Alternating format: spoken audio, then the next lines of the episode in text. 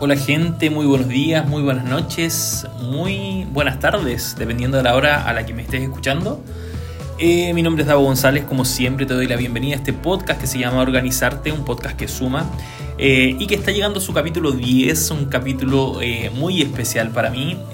la verdad es que ha pasado un poquito más de dos meses desde que iniciamos en esta aventura y ha sido un tremendo desafío y muy gratificante poder estar con ustedes semana a semana eh, en este recorrido en donde vamos conversando respecto a temas que son de interés, temas que son eh, relacionados a la gestión de proyectos, a la gestión de eh, procesos, a la gestión de cambios, etc. Bien. Si estás por primera vez aquí, te doy la bienvenida como siempre.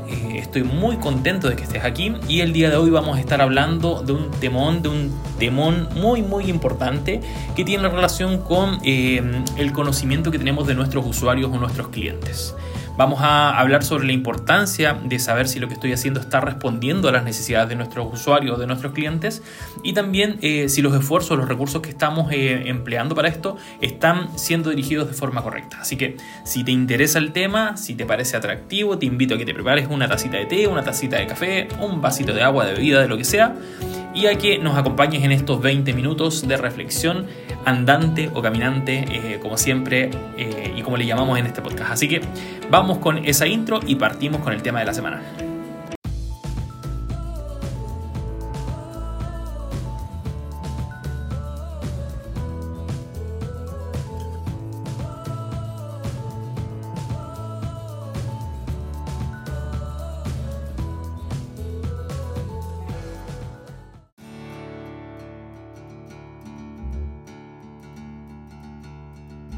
Bueno, como siempre quiero partir agradeciendo eh, la excelente audiencia que tuvo el último capítulo en donde hablamos de la gestión de cambios, de estos cambios o situaciones importantes que de repente son inesperadas y que eh, nos afectan de manera importante nuestro proyecto, nuestro negocio y nuestra vida personal.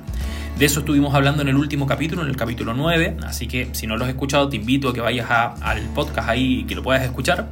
Eh, pero la verdad es que ha tenido una excelente audiencia, así que mil gracias por eh, esa buena recepción, por los comentarios, por la buena vibra. Eh, y eso, así que vamos a estar hablando de ese y demás temas y vamos a estar profundizando un poquito más en capítulos más adelante de este proyecto llamado Organizarte. Pero el día de hoy estamos eh, y tenemos una misión importante que es hablar de nuestros usuarios, de nuestros clientes y de cuánto los conocemos. La pregunta acá de cajón es, ¿sabemos quiénes son nuestros usuarios? ¿Sabemos de dónde son? Eh, ¿A qué dedican el tiempo libre? Em, parte de la aventura de emprender en un proyecto consiste precisamente en esto, en conocer a nuestros usuarios y a nuestros clientes. ¿Ya? Eh, y acá quiero apartarlo un poco del ámbito comercial, sino que eh, me quiero referir a cualquier tipo de proyecto, cualquier tipo de iniciativa, eh, siempre está enfocada en poder satisfacer las necesidades de otras personas. Es muy importante, es muy relevante antes de cualquier cosa conocer quiénes son estas otras personas, cuáles son sus necesidades, para qué y para quién estamos trabajando, saber si es que conocen de nosotros, si es que conocen de lo que estamos ofreciendo, del valor que le estamos entregando, saber cuáles son eh, los canales, por ejemplo, de preferencia, de comunicación que ellos tienen, eh, cómo ellos se contactan con nosotros, cada cuánto se contactan, saber dónde se ubican, eh, etc. Bien, yo no sé si esto les hace sentido, pero la verdad es que es muy importante poder plantearse, sobre todo en la etapa inicial de un proyecto, de un emprendimiento o de una mejora que estemos haciendo nuestro trabajo, respecto a quiénes van a ser los beneficiados, los impactados con esto que estoy haciendo. Em, saber y conocer este usuario es muy importante ya que eh, nos permite saber si lo que estamos haciendo responde a sus necesidades, eh, si responde de la mejor forma y si cumple con sus expectativas. ¿ya? Preguntarnos por qué está prefiriendo, por qué está usando este producto o este servicio que le estoy ofreciendo en lugar de ocupar otro que esté presente en el mercado, que corresponda a la competencia o que sea una alternativa eh, distinta y que dé respuesta a sus necesidades, también es relevante porque nos permite aprender y nos permite mejorar continuamente a nivel de estrategia de marketing es muy relevante entonces poder conocer a nuestros clientes o usuarios eh, y para esto se utiliza la conocida segmentación de mercado. Una estrategia que yo sé que en más de una oportunidad tienen que haber escuchado, eh, que nos permite agrupar a un grupo de usuarios o clientes a partir de variables o de atributos que son comunes y que nos permiten tipificarlos eh, para darle un tratamiento agrupado en bloque y que nos facilite un poco la gestión. Eh, existen múltiples formas de segmentar a nuestros usuarios. Aquí vamos a mencionar las principales o las más usadas en el ámbito comercial, pero como les dije, me quiero eh, quedar con un, un nivel un poquito más genérico de, esta, de esta materia o de este contenido, dado que siento que la segmentación es aplicable a cualquier otro eh, rubro, independiente si estamos hablando del ámbito comercial o no. ¿ya? Si estamos hablando de una empresa de servicios, si estamos hablando de un proyecto, podemos segmentar de igual forma bajo estos criterios, bajo estos atributos para poder eh, orientar bien eh, nuestra estrategia y nuestras decisiones. Partamos entonces con la conocida segmentación demográfica, ¿ya? Una segmentación que nos permite agrupar a las personas según atributos como la edad, como el sexo, eh, como el nivel de educación, el nivel de ingresos, por ejemplo, entre otros. ¿Ya? Eh, estos datos son generalmente fáciles de obtener, eh, sobre todo si trabajamos en una empresa que dispone de bases de datos, que conoce a, sus usuarios o que tiene datos para conocerlos. Eh, y son datos que permiten evidenciar distintas necesidades a partir de un grupo de interés. ¿ya? Por ejemplo, podemos identificar la dificultad que tienen para comunicarse mediante redes sociales, grupos etarios entre 15 y 25 años versus grupos entre los 55 y 65 años, en donde seguramente la brecha digital juega un papel importante importante. Podemos también eh, identificar, por ejemplo, necesidades asociadas a la comprensión lectora entre personas que eh, solo tienen un nivel básico de educación versus otros que tienen niveles de educación media o superior en el caso de Chile, por ejemplo. Son datos eh, realmente importantes, pero que por sí solos eh, no, nos dicen mucho, sino que eh, cuando ocupamos solamente la segmentación demográfica, tendemos a generalizar y a meter en una bolsa a un grupo de personas basadas en un único criterio y ahí queda media cojita esta, esta segmentación, por lo tanto la recomendación siempre es complementarla con algunos de los otros tipos de segmentaciones. Veamos un segundo grupo eh, que tiene que ver con la segmentación geográfica, ¿ya? Eh, y como su palabra lo dice, es una segmentación que permite identificar la ubicación de nuestros clientes o de nuestros usuarios, ya sea a nivel de país, a nivel de región, provincia, comuna o localidad. ¿Ya? Es una ubicación, em, perdón, es una segmentación que nos permite saber dónde se ubica nuestro usuario, pero la pregunta es, ¿para qué nos sirve saber dónde se ubica nuestro usuario? Acaba de depender mucho de el rubro, de, eh, lo que yo, de a lo que yo me dedique, del tipo de emprendimiento, del proceso que esté ejecutando, pero eh, es interesante saber, eh, por ejemplo, que a través de esta segmentación podemos determinar dónde ubicar ciertas tiendas, puntos de venta o sucursales, por ejemplo. podemos saber también cuál es la mejor ubicación de los centros de abastecimiento o las bodegas de reparto, ya hablando de logística, por ejemplo. También eh, nos permite eh, saber cuál es la mejor alternativa de comunicación según la localidad. Sabemos que hay localidades en donde, por ejemplo, el diario todavía es un medio de difusión masiva y que funciona súper bien, versus en otras en donde a lo mejor las redes sociales o eh, los anuncios vía televisión son más efectivos. Eh, también la segmentación geográfica nos permite identificar eh, necesidades propias del lugar, las cuales eventualmente hacen que mi producto eh, sea más o menos competitivo en relación al de la competencia. ¿ya? Por lo tanto, segmentar geográficamente, la verdad es que contribuye bastante. Nuevamente, acá la gracia está en poder identificar eh, de qué forma me puedo yo beneficiar de este dato, de esta información, para poder definir una estrategia eh, que vaya en la dirección que, me interese como, empresa, como proyecto, como líder de, un cambio o de un proceso. Bien. El tercer grupo de segmentación, y como dije, no, es, no son los únicos, sino que eh, existen múltiples formas de segmentar, pero estamos refiriéndonos a las más usadas en el mercado, Em, el tercer grupo es la segmentación psicográfica, ya referida al estilo de vida, a la clase social, a la personalidad de los clientes y usuarios, eh, a los gustos y preferencias. ¿ya?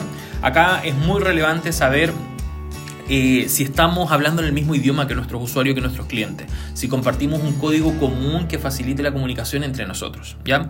Y, es que no es lo mismo hablar de un grupo eh, o hablar con un grupo de usuarios que son especialistas técnicos en una determinada materia eh, que hablar a un público general, por ejemplo, ¿ya? No es lo mismo dirigir una campaña de publicidad enfocada en un segmento ABC1 que dirigirla a un segmento más popular, ya que los intereses y las necesidades nuevamente van a variar o van a ser distintas, bien digo, dependiendo de la realidad de cada uno de, estos segmentos. Bien.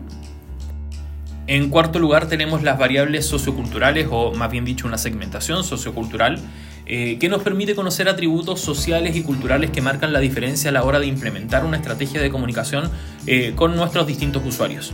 ¿Ya? Eh, y en este, en este grupo me, recordé de un, o en esta segmentación me recordé de hace un tiempo atrás que nos juntamos con una fundación que, que, hoy apoya a los migrantes haitianos en temas administrativos y temas de reinserción laboral acá en la región metropolitana. Eh, quienes nos contaban que eh, habían notado que las campañas comunicacionales a través de carteles, afiches o póster tenían notablemente menos efectividad que una campaña eh, de acompañamiento dirigido a este tipo de público. ¿ya? Nos decían ellos que eh, la experiencia los había hecho ver que las personas podían ver la información en los carteles, no obstante preferían esperar a que alguien los atendiera y a que alguien les explicara eh, en persona eh, la misma información que, tenía, que contenía el cartel. ¿ya? nos decían que habían invertido grandes cifras en imprimir volantes con el paso a paso de distintos trámites que tenían que hacer este público, pero eran súper poco efectivas porque la persona quería que se, se le explicara em, en, personalmente, digamos a través de, la conversación.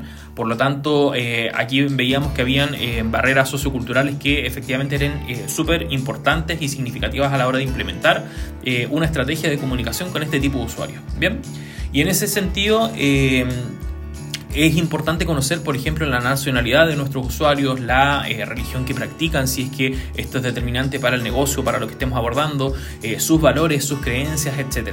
Variables que o atributos que nos podrían eh, determinar de, cierta forma la manera de comunicarnos o la manera de llegar a estos usuarios con uno o con otro mensaje dependiendo de la situación. Bien. Y finalmente, como quinto grupo eh, mm, de, variables que se ocupan para segmentar, vamos a hablar de las variables de comportamiento, ¿ya? Eh, referidas principalmente al uso o a la preferencia de nuestro producto o servicio. Eh, en este sentido, es importante saber cada cuánto el usuario nos está contactando, cada cuánto consume el servicio, el producto que le estamos ofreciendo, por qué lo está eligiendo, por qué no elige uno de la competencia, cuáles son los atributos que más está valorando, cuáles son los que menos está valorando, cuáles son los atributos que para él son más eh, significativos o le generan un mayor grado de satisfacción versus otros que a lo mejor eh, generan o aumentan la insatisfacción, etc. ¿Ya?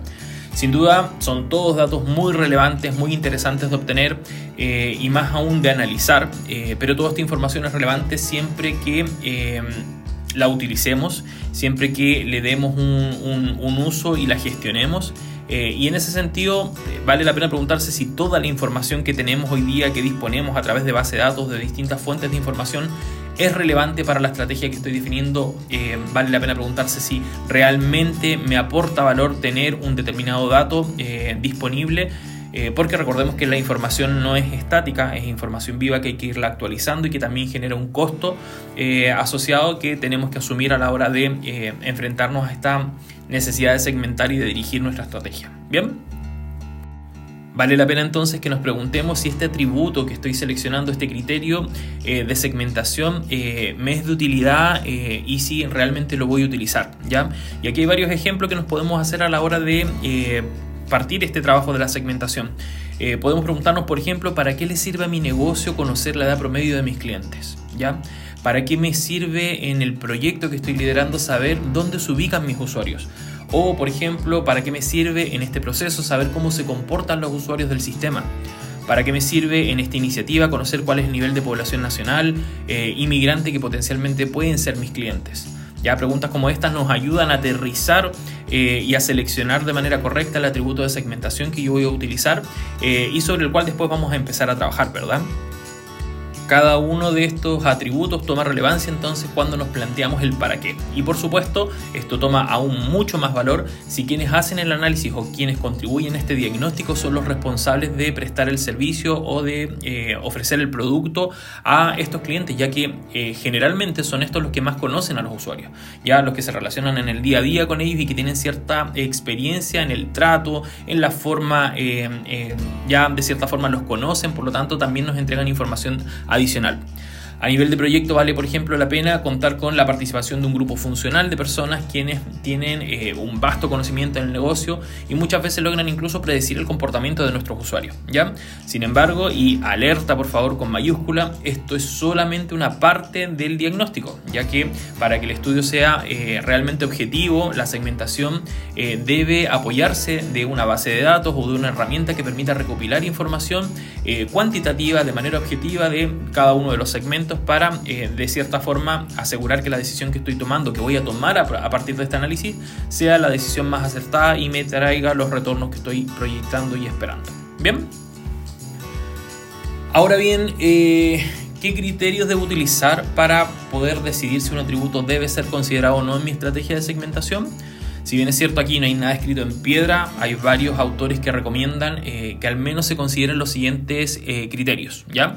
El primero es que el atributo debe eh, ser mesurable, es decir, debe permitirnos poder determinar el tamaño del segmento que yo quiero identificar. ¿ya? Si este atributo me permite identificar un tamaño del segmento, es un atributo que eventualmente se podría considerar.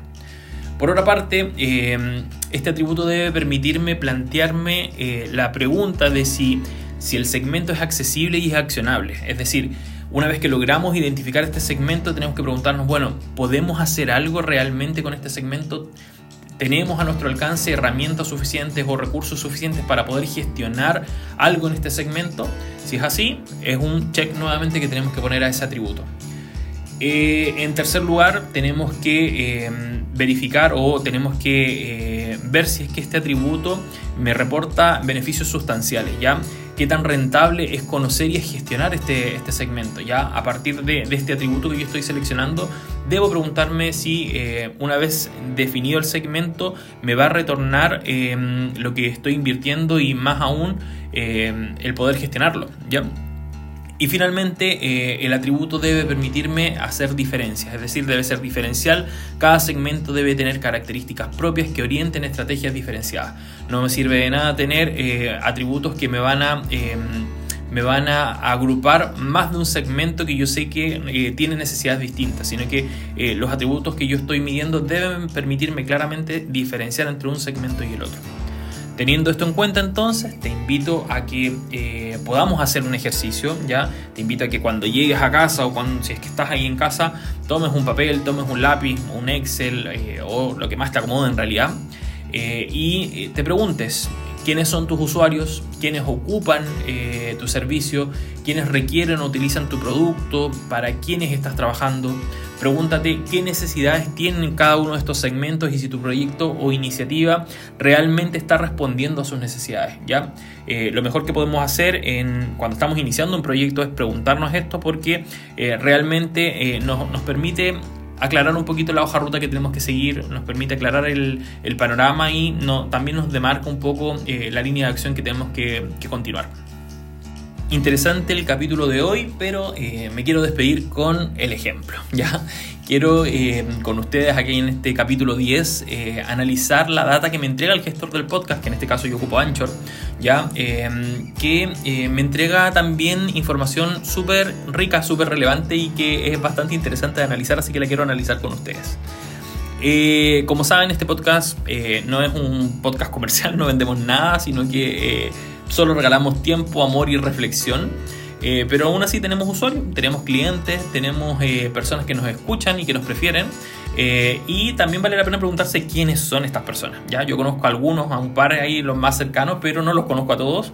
y esta herramienta me, permite también saber un poco más de, mis usuarios y de dónde son, quiénes son, etc. Así que vamos a, a mirar, vamos a echarle una intrusión ahí a los datos que me entrega la plataforma. Lo primero es que eh, hablando de segmentación geográfica y en parte sociocultural también, es interesante saber que el 56% de la audiencia es de Chile, es chilena, ya son compatriotas, pero hay un 12% eh, que es eh, desde mm, Costa Rica, un 8% que es desde Perú, un 6% de Andorra y un 5% de Estados Unidos. ¿ya? En menor medida nos escuchan también desde Ecuador, República Dominicana, México, Bolivia, Uruguay, Argentina, Venezuela y España. Así que ese es un dato que me dejó, pero así eh, casi acostado. Eh, saludos a todos y a cada uno de ustedes que se dan el tiempo de escuchar este proyecto que se transmite desde la ciudad de Santiago, eh, como decía eh, Montaner, creo que era, desde el último lugar del mundo, luego de la cordillera. Un abrazo muy grande para ustedes que me están escuchando desde distintas partes del mundo y la verdad es que me sorprende mucho que solamente el 56% sea de acá de Chile. La verdad es que no, no me esperaba ese dato, así que muy interesante y muy agradecido también del dato. Por otra parte, si miramos la segmentación eh, demográfica, particularmente por género, eh, un 89% de la audiencia se identifica con el género masculino y solo un 11% con el femenino. ¿ya? Y la verdad es que eh, lamentablemente no es un dato que me sorprenda, ya que es consistente con otros estudios que hablan de la brecha de género que se da en distintos segmentos del mercado. Y lamentablemente la gestión de proyectos y eh, la gestión de iniciativas, procesos, eh, es una, mm, un segmento del mercado en donde existe una gran brecha de género y lamentablemente la estadística también lo, lo, reafirma. Ya solamente un 11% se identifica con el género femenino, lo cual es un desafío tremendo, tanto para hombres como para mujeres poder ayudar y poder fomentar a que eso, esa brecha disminuya. Seguimos con la segmentación demográfica y ahora miramos la edad. Eh, un 50% de la audiencia que escucha este podcast eh, está ubicada en el rango entre 35 y 44 años. ¿ya? Eh, yo diría que estoy cercano a esa, a esa, edad, tengo 34 años, así que me siento muy identificado con ese rango.